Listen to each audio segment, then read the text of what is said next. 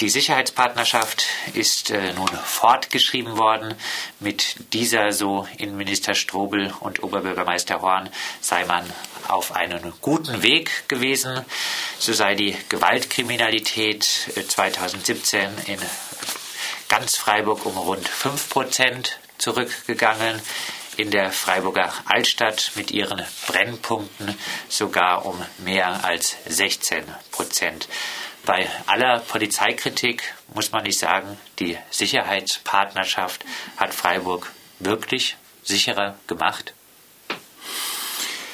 Daran habe ich meine Zweifel, wenn wir uns kurz überlegen, wann die Sicherheitspartnerschaft gegründet worden ist. Das war im März 2017 und dann die Jubelmeldungen des Innenministers uns anhören, dass die Gewaltkriminalität in Freiburg im Jahre 2017 um 5 Prozent zurückgegangen ist, dann muss man sich schon fragen, ob das an der Sicherheitspartnerschaft liegen kann. Im Übrigen habe ich mir mal die Zahlen der Entwicklung der Gewaltkriminalität im Bundesgebiet angeschaut. Auch hier haben wir einen Rückgang zu verzeichnen. Das heißt, wenn wir über die Jahre hinweg schauen, sind permanent derartige Wellenbewegungen auszumachen und mit Sicherheit liegt die äh, zurückgehende Gewaltkriminalität in einem Jahr nicht an irgendwelchen populistischen Maßnahmen.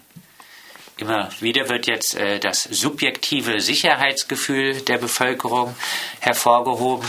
Erfreulich, dass die Politik sich so um die Bürgerinnen sorgt?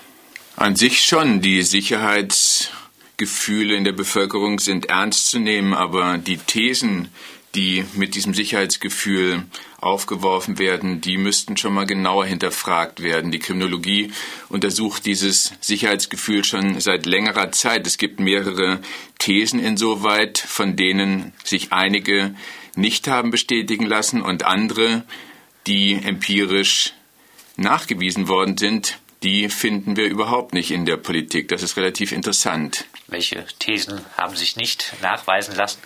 Zum einen die sogenannte Viktimisierungsthese, die danach fragt, ob persönliche Opfererfahrungen eine ganz maßgebliche Wirkung auf die Kriminalitätsfurcht hat. Hier würde man die empirischen Forschungen dahingehend lesen können, dass der Viktimisierungshintergrund eben kein zentraler Faktor für die Erklärung von Unsicherheitsgefühlen ist. Eine zweite These ginge dahin, dass wir fragen, wie entwickelt sich die Kriminalität in einem Land, in einem bestimmten Gebiet und wir daraufhin untersuchen, ob das für die Kriminalitätsfurcht relevant ist. Auch hier haben wir keine empirisch nachweisbaren Zusammenhänge festgestellt.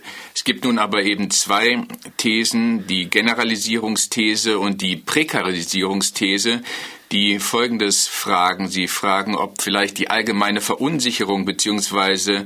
Äh, soziale Abstiegsängste eine relevante Auswirkung auf die Kriminalitätsfurcht haben. Und genau das konnte bestätigt werden. Mit anderen Worten, würde eine sozialstaatliche Sicherungspolitik ein Schutzschild gegen die Furcht vor Straftaten sein. Und genau das wird nicht gemacht. Es wird also nicht in soziale Sicherungsmaßnahmen, in soziale Sicherungssysteme investiert, sondern es wird eben in Polizeipferde und kommunalen Ordnungsdienst und ähnliches investiert.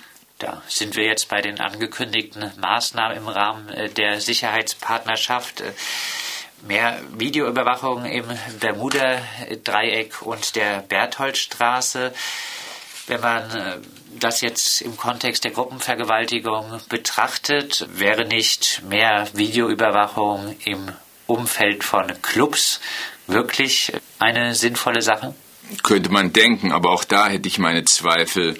Die Videoüberwachung ist ja seit vielen Jahren, äh, seit Jahrzehnten gar immer mal wieder als Allheilmittel hier angepriesen worden. Äh, in der Pressemitteilung jetzt von vor einer Woche wird sie auch wieder erwähnt äh, und wird äh, deswegen ins Spiel gebracht, weil sie der Prävention, also der Straftatverhinderung und der Straftataufklärung dienen würde. Also wenn Sie jetzt die Videokameras äh, ansprechen, die gegebenenfalls in der Nähe von Clubs zu installieren wären. Da würde man sagen, präventiv haben diese mit Sicherheit keine Auswirkung. Wir müssen uns mal überlegen, um was für Straftaten es geht. Und diese Videoüberwachung setzt ja immer auf diesen rationalen äh, Straftäter, den es überhaupt nicht gibt, der also Kosten und Nutzen abwägt und in einer solchen Situation wie einer gravierenden Sexualstraftat, da werden nicht Kosten und Nutzen gegenüber abgewogen. Das heißt also, die Videoüberwachung hat präventiv keinerlei Bedeutung. Und dass nun der Innenminister äh, plötzlich auch sagt, dass die Videoüberwachung entweder der Prävention oder aber der Aufklärung dienen würde, dem würde ich erwidern, dass diese Aufklärung möglicherweise eine Folge sein kann, aber der Ursprung der Videoüberwachung ist im Polizeigesetz, also rein präventiv. Und wie ich Ihnen eben gesagt habe, alle präventiven Untersuchungen insoweit äh, gehen bis auf Parkhäuser und äh, Kleinigkeiten ins Leere. Das heißt, die Videoüberwachung verhindert keine Straftaten. Erstens, zweitens, die Videoüberwachung stärkt nicht das Sicherheitsgefühl und drittens, Überdies, also das sei dem Innenminister auch mal gesagt, äh, die Videoüberwachung äh, hat kaum Wirkungen bei der Aufklärung. Echt nicht? ja, also es werden natürlich immer ganz besondere Fälle hier hervorgehoben, ähm, bei denen zufälligerweise mal die Videoüberwachung helfen könnte. Aber wie gesagt, ähm, die maßgeblichen, die relevanten Straftaten, die finden auch nicht in einem Raum statt, bei dem die Videoüberwachung jetzt ähm, im Spiel ist. Das heißt, die Videoüberwachung kann meinetwegen ein paar Drogendealer oder ein paar Graffiti-Straftäter überführen, aber darum sollte es ja ehrlich gesagt nicht gehen. Seit zwei Jahren gibt es jetzt den kommunalen Vollzugsdienst. Früher wurde er kommunaler Ordnungsdienst äh, genannt auch äh, um die Polizei in Freiburg zu entlasten. Soll dieser nun weiter aufgestockt werden? Wie bewerten Sie denn die Arbeit dieses kommunalen Vollzugsdienstes in Freiburg? Ja, man muss sich erstmal fragen, was wirklich die Aufgaben dieses äh, kommunalen Vollzugsdienstes sind. Habe mir nochmal die Pressemitteilung angeschaut. Offensichtlich äh, soll er jetzt äh, permanent patrouillieren ähm, in der Stadt, also Flagge zeigen. Das könnte eben auch nochmal auf die Sicherheitsfurcht ab stellen, wobei es auch noch empirische Untersuchungen gibt, ähm, dass möglicherweise eine ganz erhebliche ähm, Präsenz von Ordnungsdienst oder Polizei äh, die Kriminalitätsfurcht auch nochmal zusätzlich steigern könnte, weil jeder denkt, hier muss ja irgendwas äh, Gravierendes im Spiel sein. Also müsste man auch noch einmal bedenken. Aber äh, so die genuine Tätigkeit ähm, dieses kommunalen Ordnungsdienstes soll es ja wohl nach wie vor sein. Also das war ja auch der Ausgangspunkt ähm, jetzt hier von Freiburg als sicherer Stadt, dass dieser für äh, Ordnung im technischen Sinne sorgen soll, also ähm, die Stadt sauber halten soll, äh, Wildpinkler und Nachtkampierer vertreiben soll und ähnliches mehr. Und da merkt man, dass die eigentlichen Aufgaben unter das eigentlich rechtlich Relevante gehen sollen, um im Ergebnis Freiburg als eine saubere Green City präsentieren zu können. Auch äh, in diesem Sinne eine doch relativ bemerkenswerte Formulierung in der Pressemitteilung von Innenminister Strobel und von Martin Horn war die Ankündigung, Stadt und Polizei werden die Plätze und Grünanlagen, in denen sich vermehrt soziale Randgruppen aufhalten und Störungen oder Straftaten auftreten, noch stärker in den Fokus rücken. Äh, die Pressemitteilung spricht also wirklich von sozialen Randgruppen. Gibt es denn empirische Belege dafür, dass diese sogenannten sozialen Randgruppen, äh, wahrscheinlich wird hier auch mal wieder auf den Stüdinger Kirchplatz angesprochen, äh, äh, besonders gefährlich sind?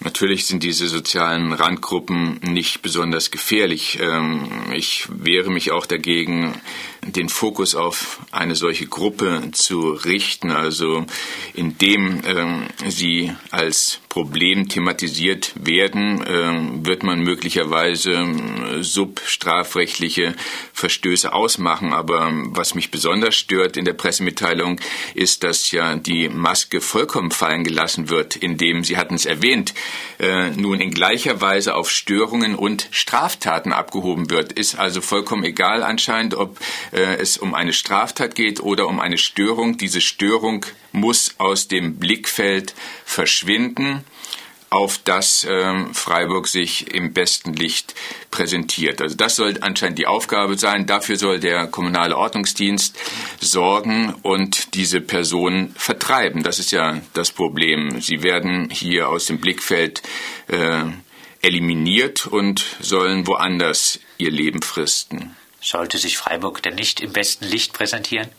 Meinetwegen, wenn es denn ein gutes Licht wäre, aber die Sozialpolitik in diesem Bereich ist in meinen Augen keine gute Politik und es bleibt dabei der schon sehr alte Satz, äh, dass die beste Kriminalpolitik über eine gute Sozialpolitik äh, realisiert wird, gerät immer mehr aus dem Auge. Es wird immer mehr in ganz populistische und zudem sehr kostenintensive Maßnahmen investiert, statt das Geld in sinnvoller Weise auszugeben, um diesen Personen eine Hilfe sein zu können. Von Ihnen vorhin angesprochen auch äh, das Richten äh, des Fokus auf einzelne Gruppen.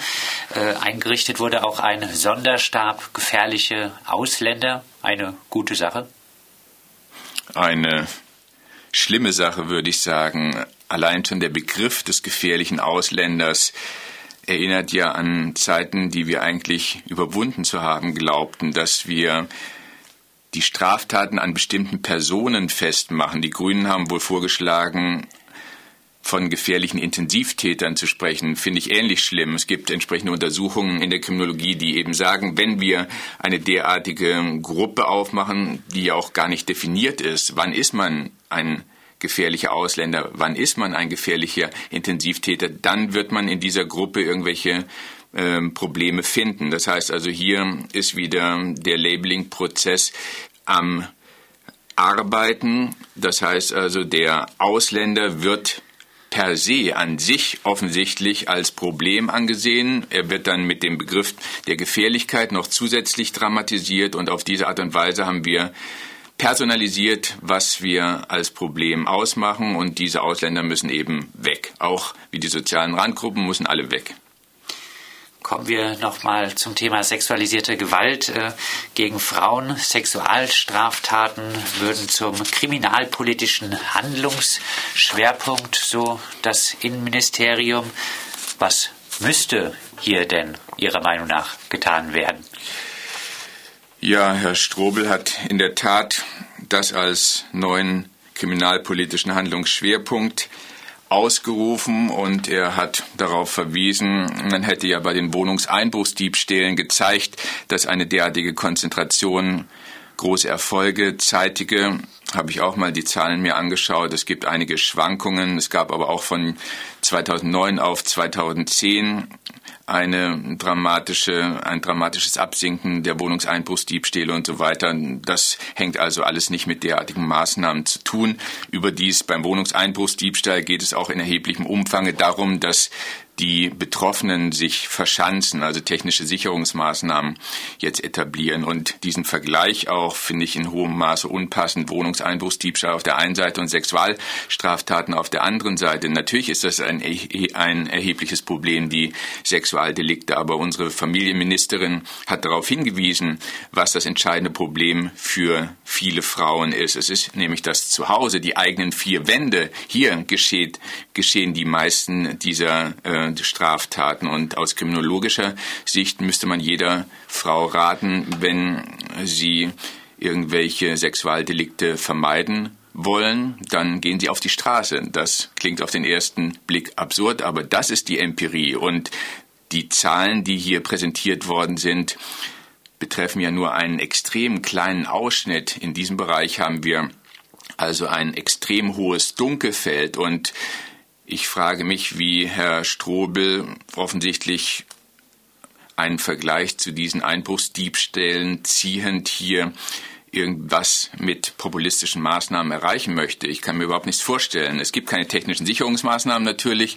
Ähm, wir müssen hier ganz anders ansetzen. Wir müssen viel grundlegender ansetzen und das ist wiederum eine Frage, die wir nicht von 2018 auf, auf 2019 lösen können, sondern äh, hier ist langer Atem gefordert und das mag die Politik eben nicht daran. Anschließend äh, als Abschlussfrage, Joachim Röderer hat in der BZ dazu aufgerufen, die erneute Sicherheitsdiskussion sachlich, ohne jede äh, Dramatisierung zu führen.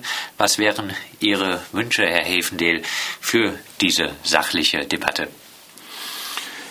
Ja, wenn wir nochmal zusammenfassen, müssen wir sehen, dass die Kriminalität allgegenwärtig ist, dass wir, wie es Polizeipräsident äh, Rotzinger zu Recht ausgeführt hat, keine Vollkaskoversicherung gegen bestimmte Delinquenz jetzt erwarten können.